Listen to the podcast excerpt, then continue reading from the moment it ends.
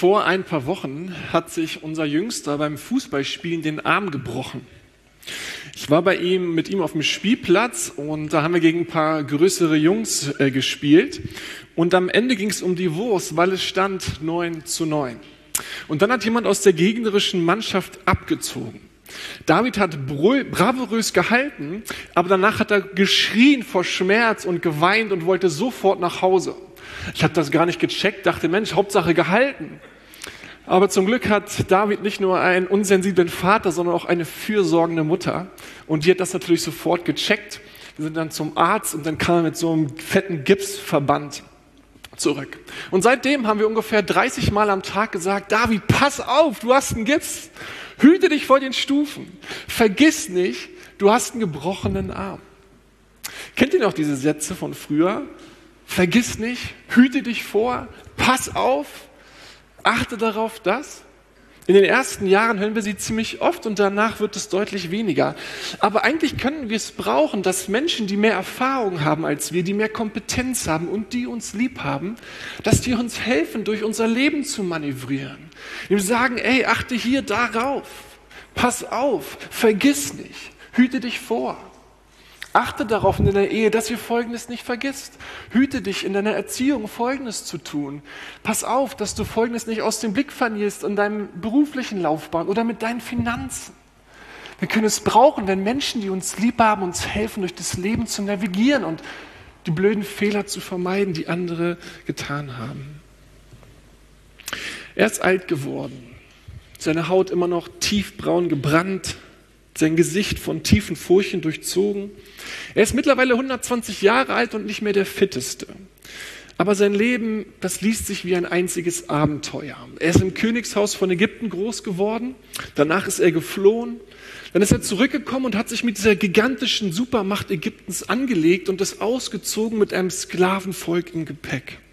Jetzt lebt er mittlerweile seit 80 Jahren in der Wüste.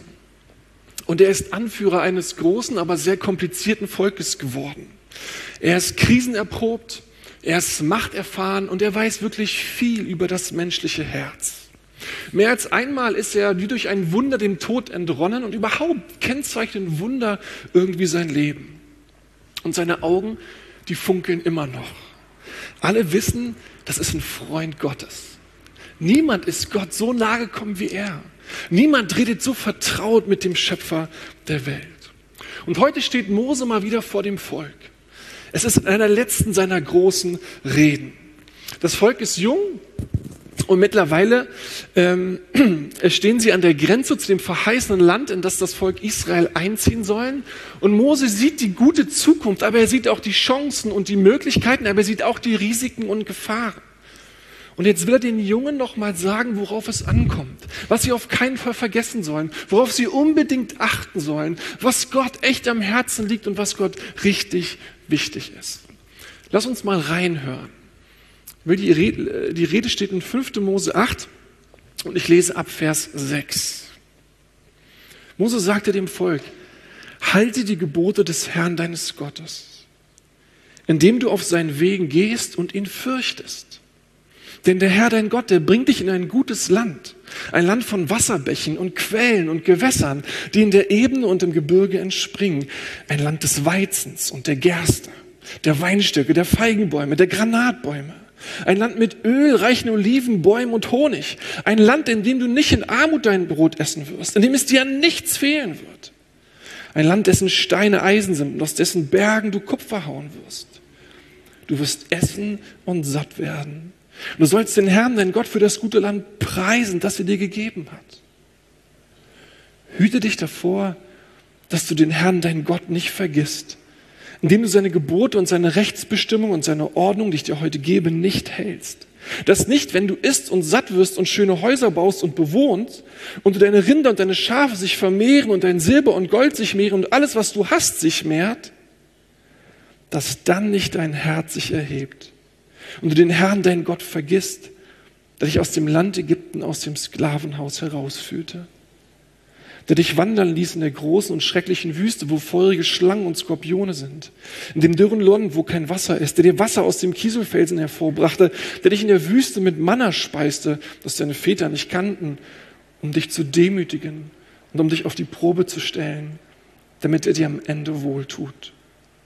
Und du dann nicht in deinem Herzen sagst, meine Kraft und die Stärke meiner Hand hat mir dieses Vermögen verschafft, sondern Du sollst an den Herrn, dein Gott, denken, dass er es ist, der dir Kraft gibt, Vermögen zu schaffen, damit er seinen Bund aufrecht erhält, den er deinen Vätern geschworen hat, so wie es heute ist. Soweit hier das Wort Gottes, die Rede von Mose. Ich möchte reden über einen segnenden Gott und die Gefahren eines gesegneten Lebens oder auch die Gefahren des Wohlstandes und Gottes Hilfestellung dazu. Das erste, was Mosi dem jungen Volk mehr als deutlich macht, ist, ey, Gott wird euch segnen. Gott wird euch reichlich segnen. Er hat so viel Gutes im Kopf für euch. Vertraut ihm unbedingt. Vers 7. Der Herr, dein Gott, bringt dich in ein gutes Land. Ein Land von Wasserbächen, Quellen und Gewässern, der in der Ebene und im Gebirge entspringen.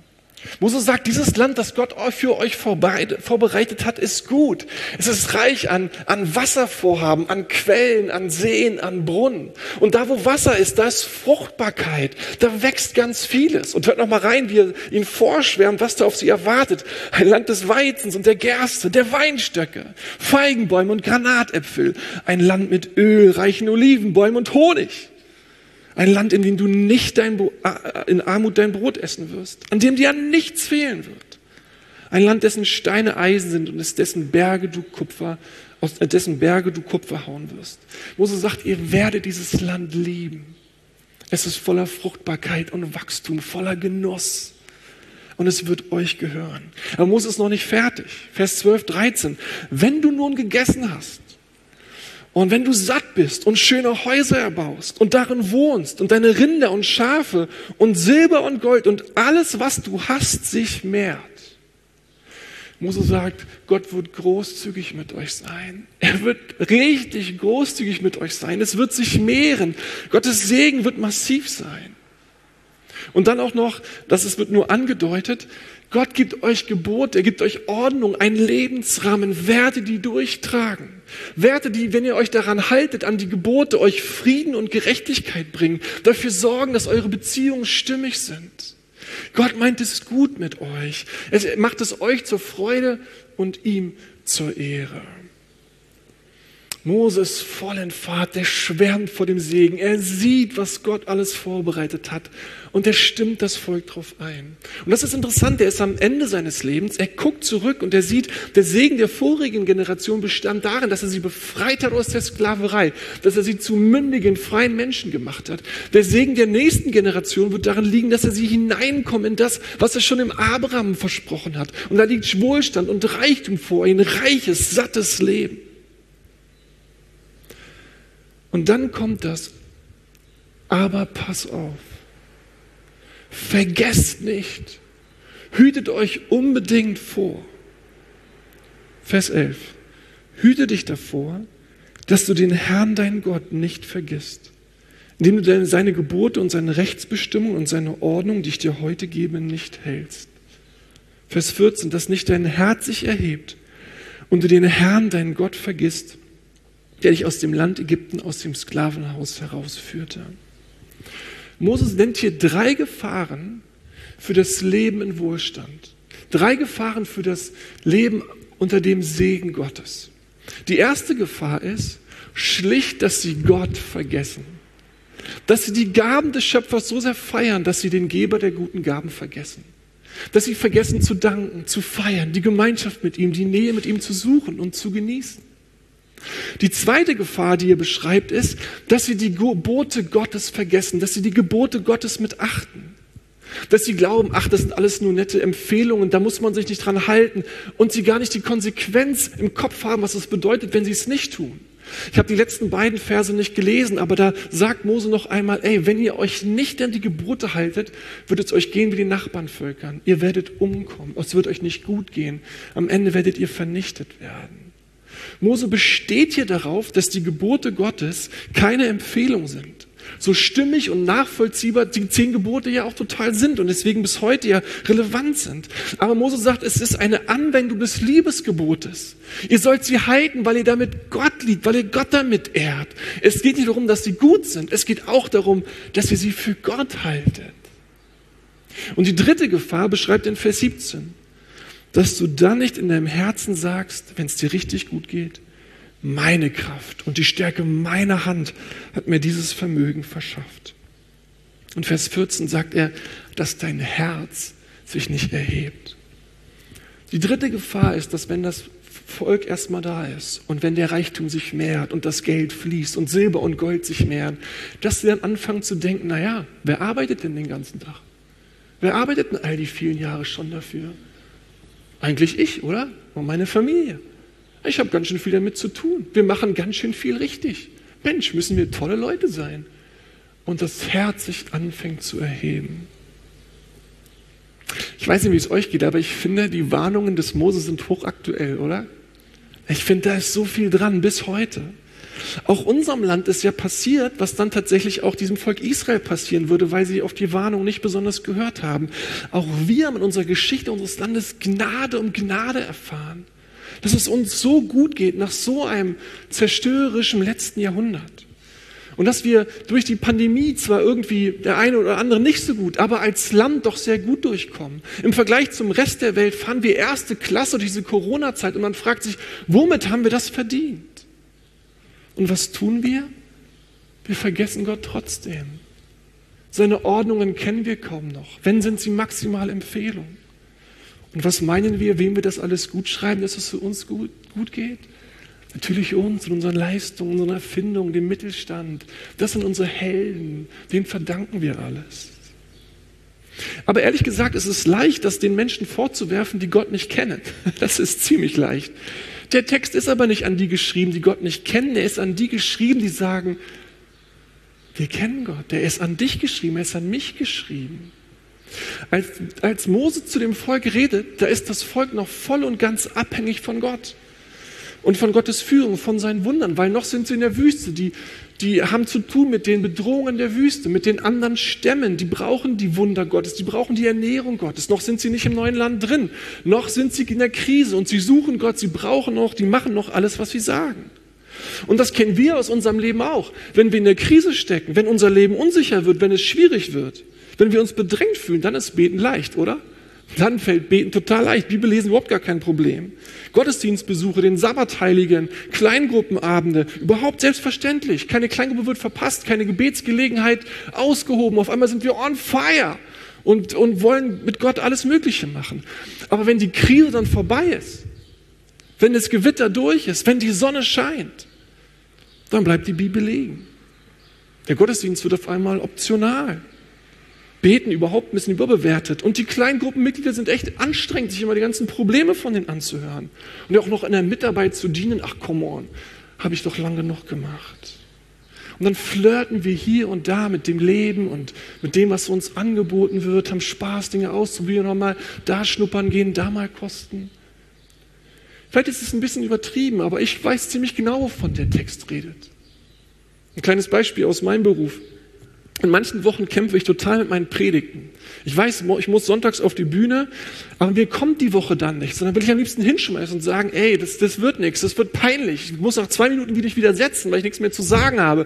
Es muss jemand anders predigen. Ich, das kann ich auch nicht bringen. Also ringe ich da, dann liege ich auf dem Boden und sage, bitte Gott, gib mir die Botschaft. Ich ringe mit dem Text, Gott, du musst mit mir reden. Was soll ich sagen? Hilf mir mit der Botschaft. Und dann bete ich so lange, bis der, bis der Moment kommt, dass Gott redet, dass ich das Gefühl habe, jetzt formt sich was, jetzt habe ich die Botschaft. Dann komme ich sonntags hierher und dann haue ich sie raus, so gut ich kann. Und wisst ihr, was passiert, wenn ich dann zu Hause bin oder dieses Gebäude verlasse? Ich sonne mich am Sonntag. Ich bin dankbar und glücklich und fahre nach Hause und froh, geschafft, super. Ich genieße den Tag und dann falle ich abends nach Anne Will müde und fertig ins Bett. Und kein einziger Gedanke an den, der mir den Sonntag gerettet hat. Kein einziger Gedanke an den, der mir die Botschaft gegeben hat, für die ich so flehentlich gebetet habe. Und was mache ich am Montag? Ich bete schon wieder für den nächsten Sonntag, für die nächste Botschaft. Gott, gib mir eine Botschaft. Ich muss auf die Bühne. Was würde Mose sagen? Achte darauf, Hüte darauf, dass du Gott nicht vergisst. Dass du Gott nicht vergisst in deinem Alltag und ihm dankst für das, was er dir geschenkt hat. Mose kämpft darum, dass die nächste Generation versteht, wenn sie Überfluss haben, wenn Gott großzügig ist, wenn der Segen fließt, dass sie Gott nicht vergessen, dass sie seine Gebote nicht missachten und dass sie ihr Herz sich nicht erhebt. Er gibt ihnen ein paar konkrete Anweisungen, was sie tun sollen. Was hilft vor der ersten Gefahr, wenn es einem so richtig gut geht, Gott nicht zu vergessen? Ein Gedanke. Mose schreibt direkt in Vers 6, halte die Gebote des Herrn deines Gottes, indem du auf seinen Wegen gehst und ihn fürchtest. Halte die Gebote. Ich musste an das dritte Gebot denken. Das ist das Sabbatgebot. Wir sollen den Sabbat heiligen. Wir übersetzen das heute für uns so, dass ein Tag in der Woche komplett anders aussehen soll als der Rest. Das ist ein Tag der Freiheit, der Gott gehört, der uns gehört und der unseren Liebsten gehört. Wir sollen da nicht arbeiten. Dass wir diesen Tag haben, ist Ausdruck davon, dass wir keine Sklaven sind, weil Sklaven arbeiten per Definition rund um die Uhr. Die kennen so etwas wie Freiheit nicht. Dass wir heute den Gottesdienst feiern können, einen Tag des Sabbats haben, ist Ausdruck von Freiheit. Und dass die Arbeit uns nicht versklaven soll. Dass wir nicht abhängig sind von der Arbeit, sondern dass wir abhängig von Gott sind. Dass wir nicht abhängig sind von der Fürsorge der Arbeit, sondern dass wir dem Gott danken, der uns die Arbeit gibt. Wir sollen diesen Tag schützen und bewahren. Wir sollen Gott im Blick nehmen. Wir sollen auf ihn hören. Wir sollen Gemeinschaft haben. Da sollen wir feiern, dass wir mit diesem Gott unterwegs sind. Und wisst ihr, gerade wenn das Leben total gut läuft, wenn es Gott großzügig segnet, wenn alles läuft und wir in der Gefahr sind, Gott zu vergessen, dann kann der sonntägliche Gottesdienstbesuch oder das Feiern im Stream oder im Video helfen, die Beziehung mit Gott zu tragen. Dass wir uns wieder einklinken können, dass wir sagen, ach ja, Gott, vielen, vielen Dank. Ja Gott, ich preise dich, dass du es so gut mit mir meinst. Man sagt, die Ehe trägt die Liebe. Man könnte auch sagen, der Gottesdienst trägt unsere, äh, unsere Gottesbeziehung, wenn wir es unter der Woche manchmal nicht hinkriegen. Dann sammeln wir uns sonntags, sehen den Gottesdienst, schauen den Gottesdienst, feiern den Gottesdienst am Stream, sorry, schauen sollt ihr nicht, sondern dann feiern wir den Gottesdienst und erinnern uns, ja stimmt, Gott ist der Mittelpunkt. Gott ist das Zentrum. Ihm verdanke ich alles. Gott, ich will dir folgen. Ich klinge mich neu ein. Ich treffe eine neue Entscheidung. Der Sabbat hilft uns, an Gott dran zu bleiben, ihn nicht zu vergessen, dass es nicht so ausblasst und irgendwann weg ist. Was hilft vor der zweiten Gefahr, die Gebote Gottes zu vergessen und zu missachten. Mose sagt in Vers 14, hüte dich, dass du dann nicht dein Herz sich erhebt und du den Herrn, dein Gott, vergisst, der dich aus dem Land Ägypten, aus dem Sklavenhaus herausführte, der dich wandern ließ in der großen und schrecklichen Wüste, wo feurige Schlangen und Skorpione sind, in dem dürren Land, wo kein Wasser ist, der dir Wasser aus den Kieselfelsen hervorbrachte, der dich in der Wüste mit Manna speist, das deine Väter nicht kannten, um dich zu demütigen, um dich auf die Probe zu stellen, damit er dir am Ende wohltut. Mose sagt, erinnere dich, dass ihr Sklaven wart. Erinnere dich an die Geschichte Gottes mit dir. Ihr wart unfrei, ihr wart unterdrückt, ihr hattet keine Chance, ihr konntet das Leben nicht leben, wie ihr wolltet. Daran sollst du dich erinnern, immer und immer wieder. Da kommst du her. Das ist nicht selbstverständlich, was du heute tust. Und wisst ihr, wenn wir uns als Christen treffen oder wenn du dich gerade für den christlichen Glauben interessierst, wir Christen glauben, dass wir Aussklaven waren. Wir waren versklavt an die Sünde. Nicht nur an die Sünde, wir waren versklavt an die Macht der Sünde. Wir hatten von wir waren geistlich tot, sagt die Bibel. Wir hatten keine Chance aus uns selber heraus Gott zu lieben, ihm anzubeten, dankbar zu sein, Gott zu kennen. Wir konnten das nicht. Erst als Gott übernatürlich zu uns kam, in uns etwas aufgeweckt hat, kam überhaupt die Sehnsucht nach ihm, ihn kennen und mit ihm unterwegs sein zu wollen. Ohne Gott wären du und ich immer noch versklavt. Das ist unsere Geschichte. Auch wir sind Sklaven und Gott hat uns zu freien Menschen gemacht, die ein Bürgerrecht im Himmel heute haben. Daran sollen wir uns erinnern. Wir halten nicht die Gebote, weil wir glauben, dann sind wir gute Menschen und kommen irgendwo in den Himmel. Wir halten die Gebote als Antwort auf die Liebe Gottes zu uns. Deswegen halten wir sie. In 5. Mose, ein Kapitel weiter oder vorher, da sagt ähm, Mose, wenn dein Sohn dich künftig fragt, warum wir die Gebote halten sollen, dann sagt er nicht, sagt ihm, weil die so gut sind und weil die euch helfen, sondern er sagt, wenn dein Sohn dich künftig fragt, warum sollen wir die Gebote halten, dann erzähl ihm die Geschichte, wie ihr Sklaven in Ägypten wart. Wisst ihr, das ist das Evangelium. Wir sollen die Geschichte mit Gott erzählen, wie Gott Gutes an uns getan hat. Und als Antwort und Dankbarkeit folgen wir seine Gebote, die nebenbei auch noch gut sind. Wir sollen uns erinnern an den Gott, der uns gerettet hat. Und das hilft uns, die Gebote nicht zu vergessen, sondern ihnen zu folgen. Und dann ist noch die dritte Gefahr, dass sich unser Herz erhebt und wir unsere eigene Kraft und Stärke rühmen.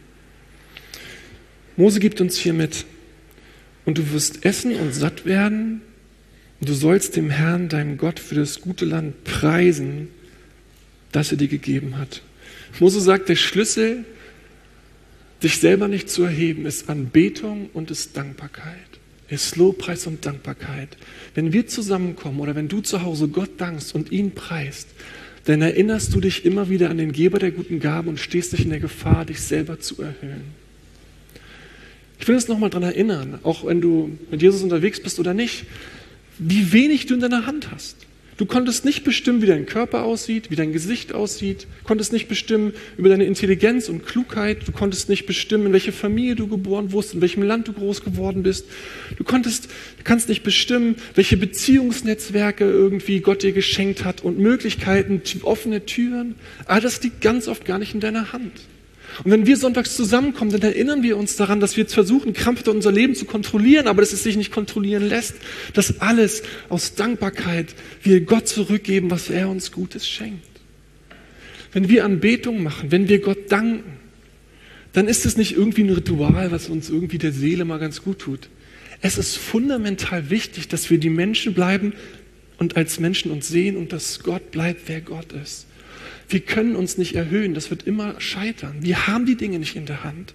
All das Gute, was Gott uns gibt, ist Segen, ist Großzügigkeit. Und deswegen sollten wir ihn feiern und lieben und anbeten, wenn es uns gut geht, weil es ein Geschenk von ihm ist. Ich komme zum Schluss. Mose redet und redet und er wirbt und wirbt. Er wirbt um eine junge Generation, die Gott reichlich segnen wird. Reichlich. Aber er sagt, pass auf, dass ihr Gott nicht vergesst. Missachtet nicht seine Gebote und erhebt euch nicht. Und damit euch das nicht passiert, haltet die Gebote, zum Beispiel das Sabbatgebot, dass ihr euch immer wieder einklinken könnt. Erinnert euch an eure eigene Geschichte. Ihr seid auch Sklaven. Es ist nicht nur die Geschichte der Vorfahren, es ist auch deine eigene Geschichte und sei dankbar und feier Gott für das, was er dir gibt. Amen.